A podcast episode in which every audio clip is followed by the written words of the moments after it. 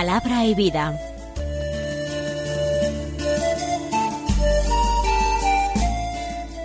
Con el padre Manuel Horta, desde Sevilla.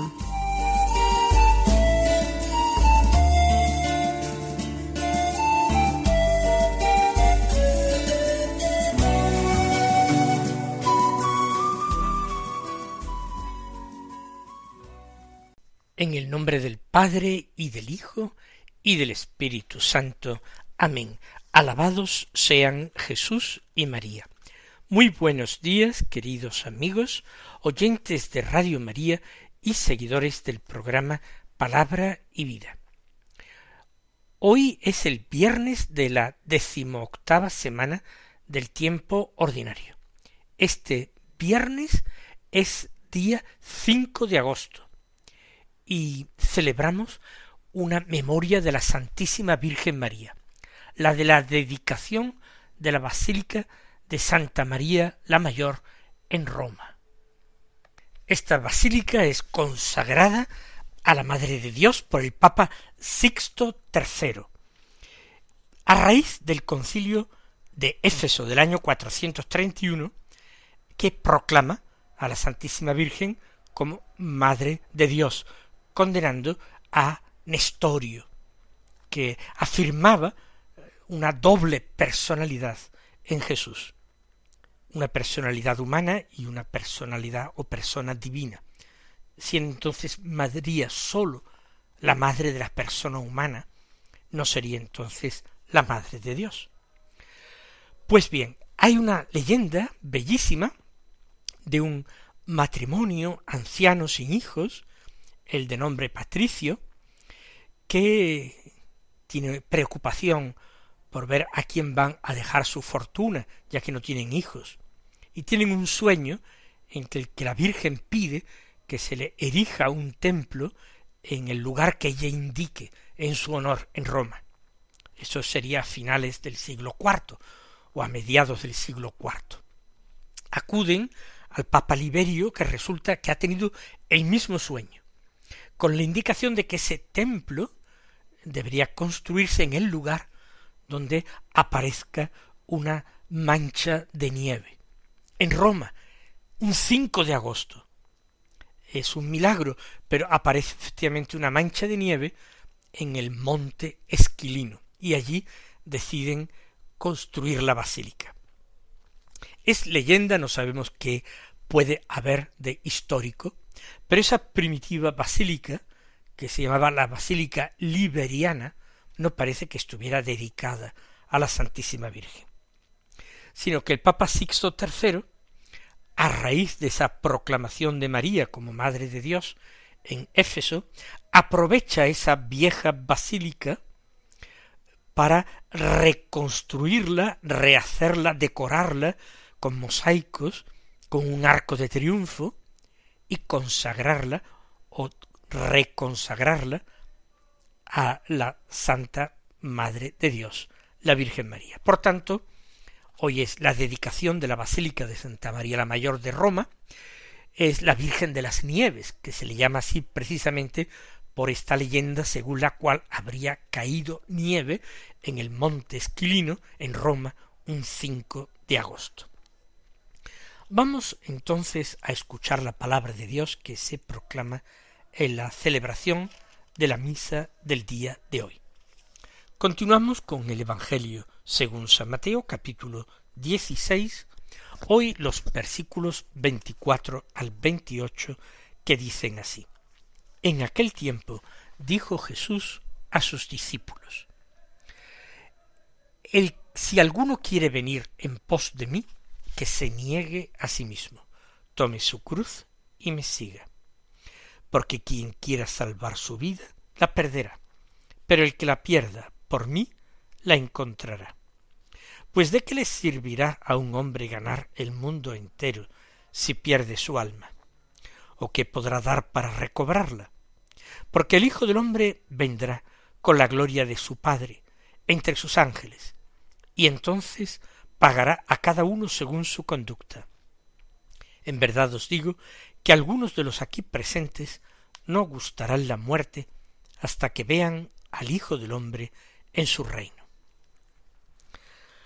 Pues se trata de una enseñanza de Jesús a los discípulos y una enseñanza que tras el primer anuncio de la pasión que el Señor hizo en Cesarea de Filipo y que escuchábamos ayer, es un nuevo tipo de enseñanzas que da Jesús. Jesús empieza a hablar de la cruz, que tome su cruz y me siga. Esa era una forma extraña de hablar hasta ese momento, aunque luego se repetirá. Ahora pueden entender los discípulos de qué está hablando su maestro. El seguimiento del Señor no es simplemente un seguimiento físico, geográfico, espacial. No se trata simplemente de caminar por el camino tras él, no, sino seguir su aventura vital, una aventura vital que iba a pasar por el fracaso humano, como decíamos, que iba a pasar por el rechazo de su pueblo, que iba a pasar la muerte afrentosa. Que me siga, pero ¿cómo? Con su cruz. Porque el destino del maestro será también el destino del discípulo. Así comienza, por tanto, el Evangelio de hoy. Si alguno quiere venir en pos de mí. El Señor no quiere discípulos, seguidores, que vayan tras él engañados, engañados por falsas promesas de una felicidad terrena, de un éxito mundano. El Señor no nos promete riquezas, ni salud, ni ningún tipo de éxitos eh, de en el más acá. El Señor nos prometerá otra cosa. Pues hay que negarse a sí mismo. ¿Qué significa negarse a sí mismo? Para mí, negarse a sí mismo eh, significa dos cosas. O voy a tratar de explicarlo a través de dos comparaciones, de dos imágenes. Negarse a sí mismo, en primer lugar, significa no estar uno pensando continuamente en sí mismo. La fuente la inspiración de nuestra vida tiene que ser Dios y nuestro prójimo. De ahí el mandamiento del amor de Jesús, ese mandamiento que él recuerda que está presente ya en la ley de Moisés. Amar a Dios sobre todas las cosas y a nuestro prójimo como a nosotros mismos. En ese doble precepto de amor, de caridad, se resume toda la ley y los profetas. Eso desentraña para nosotros la voluntad de Dios. Negarse a sí mismo implica, por tanto, no estar pendiente de amarse uno a sí mismo por encima de todo, no ponerse uno en el centro de todo, sino poner en el centro a Dios y muy cerca de ese centro poner a nuestro prójimo. Negarse a sí mismo, olvido propio. Y por otra parte, negarse a sí mismo implica salir de ese centro en el que nosotros continuamente tratamos de instalarnos, arrebatándole su puesto a Dios. El centro corresponde a Dios. Nosotros existimos en función de Dios, porque Él es nuestro Creador, porque Él es nuestro Redentor, porque Él es nuestro guía, origen y destino. Él es el centro.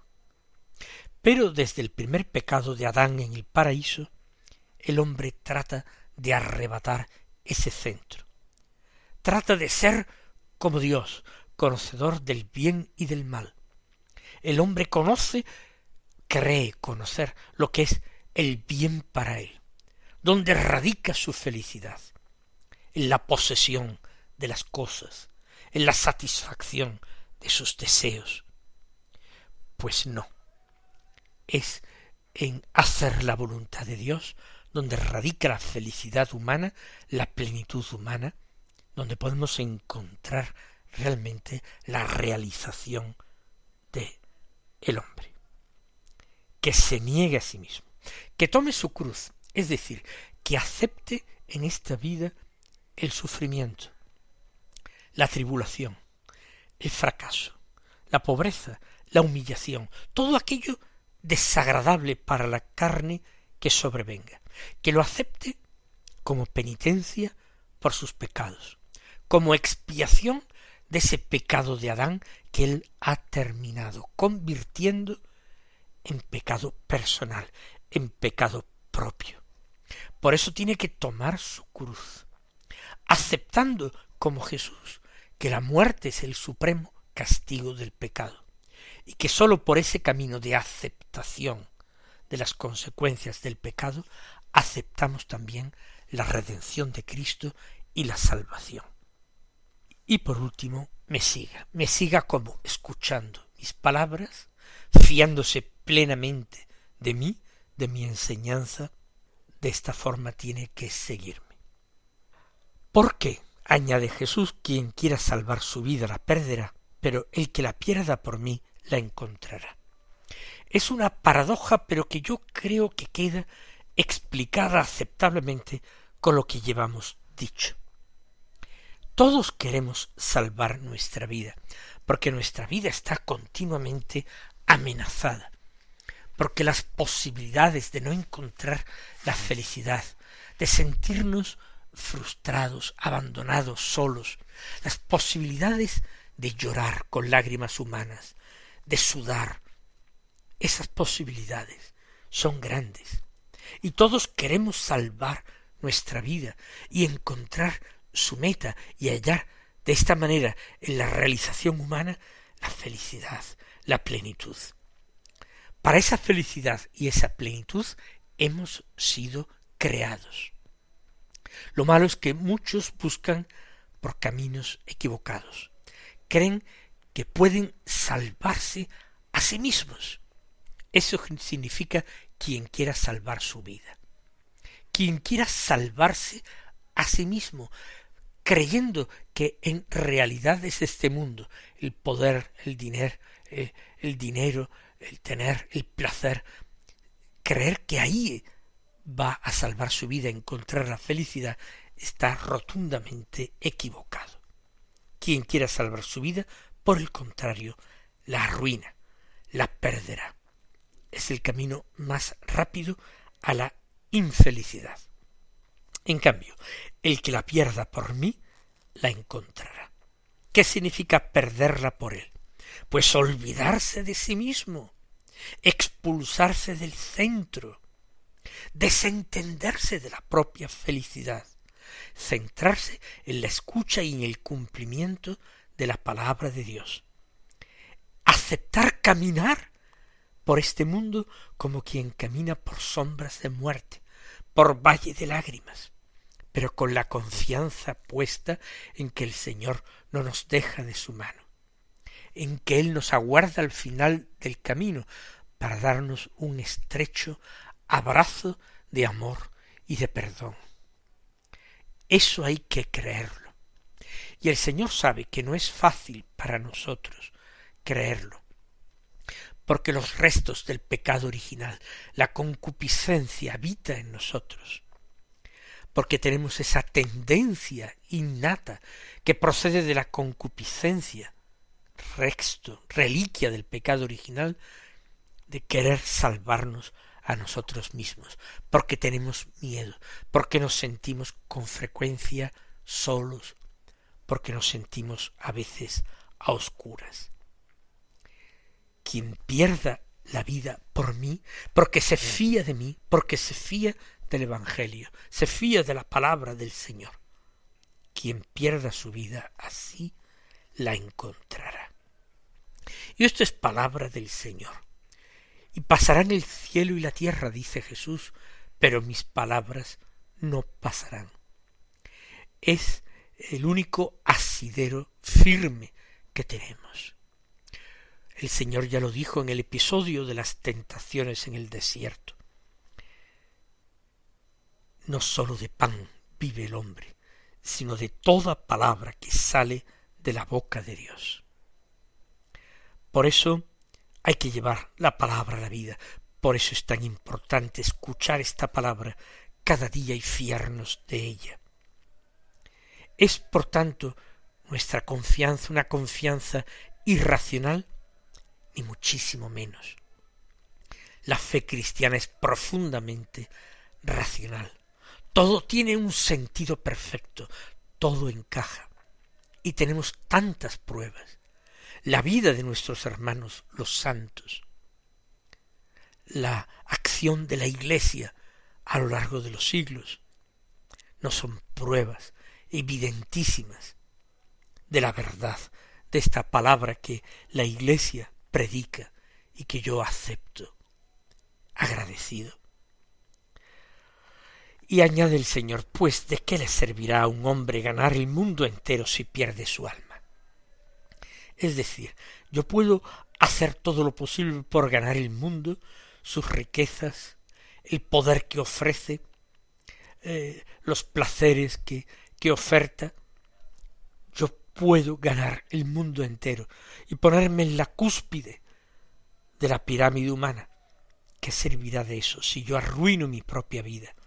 o como lo expresa el Señor, si yo pierdo mi alma, mi alma y mi cuerpo, si pierdo todo, si pierdo y desperdicio mi vida, ¿de qué le servirá?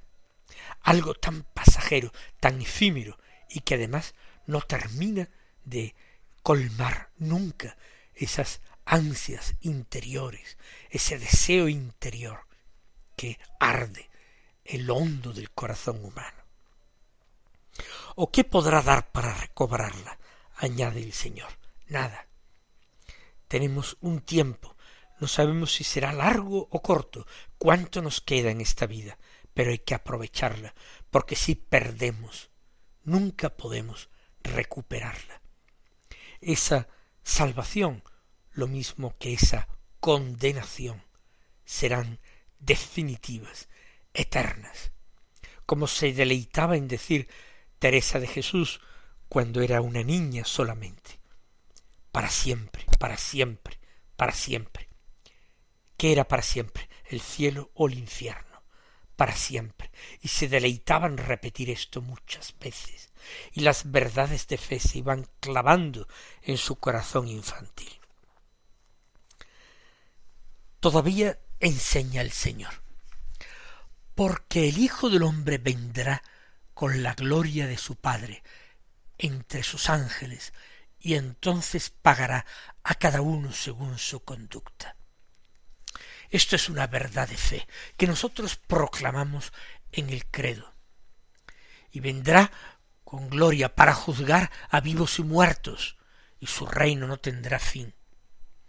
Creemos firmemente en ello.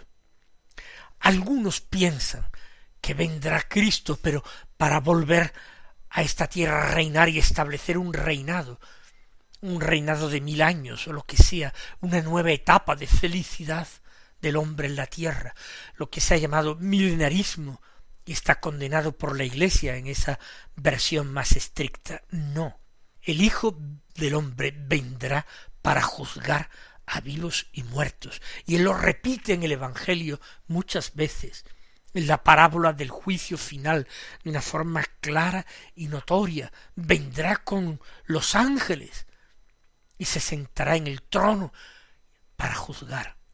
Y dirá a los de su derecha y dirá a los de su izquierda. No vendrá a otra cosa, no vendrá a reinar en la tierra. Cristo es ya rey y la iglesia lo celebra con una fiesta litúrgica Jesucristo Rey. Lo celebramos en el último domingo del tiempo ordinario. No tiene que ser Cristo hecho o puesto como Rey, porque ya lo es. Otra cosa es que algunos, los réprobos, no lo reconozcan como Rey. Pero Cristo es Rey y está reinando ya. Y cuando venga, no será a reinar. Cuando venga será a juzgar, a vivos y muertos. Vendrá con la gloria de su Padre en tus ángeles, entre sus ángeles, y entonces pagará a cada uno según su conducta. Vendrá como juez. Y el Señor eh, nos dice una verdad de fe que resulta muy olvidada por los hombres de hoy. Muchos ya no creen que Cristo vaya a volver y que vaya a volver como juez, y no se preocupan, por tanto, de este juicio que vendrá o sobrevendrá, como eh, sobreviene o sobrevino el diluvio en tiempos de Noé, o viene el ladrón en plena noche para robar, para arrebatar las riquezas de los hombres. Hay que vivir cada día como si fuera el último de nuestra vida. Hay que tratar de amar y aprender a amar como si este día fuera el último de nuestra vida. ¿Por qué? Porque el Hijo del Hombre vendrá.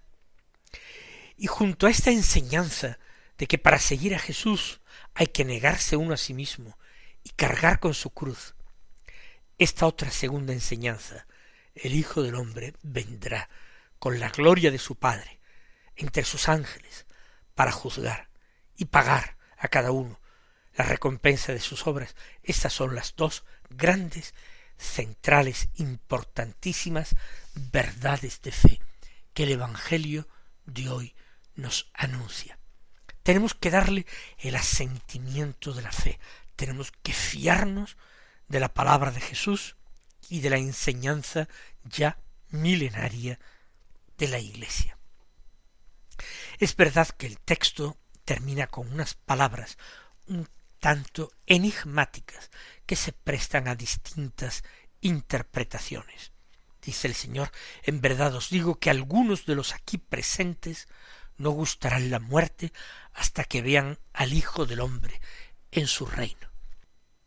Ver al Hijo del hombre en su reino sería posible en esta vida, porque el libro de los Hechos de los Apóstoles afirma que Esteban, antes de morir, miró al cielo y vio a Jesús sentado a la derecha del Padre. Y así lo anunció y lo comunicó, de forma que sus jueces se rasgaron las vestiduras escandalizados y lo acusaron de blasfemo e inmediatamente lo apedrearon hasta darle muerte. No, Esteban no mentía, estaba viendo al Hijo del hombre en su reino sentado a la derecha del Padre. Algunos de los aquí presentes no gustarán la muerte hasta que no vean al Hijo del hombre. Quizás estaba Esteban allí presente cuando el Señor anunció aquello y lo recordó en los últimos instantes de su vida terrena, o quizás algunos otros también tuvieron esa misma experiencia verdaderamente mística y única que tuvo Esteban. Mis queridos hermanos, que el Señor os colme de sus bendiciones y hasta mañana, si Dios quiere.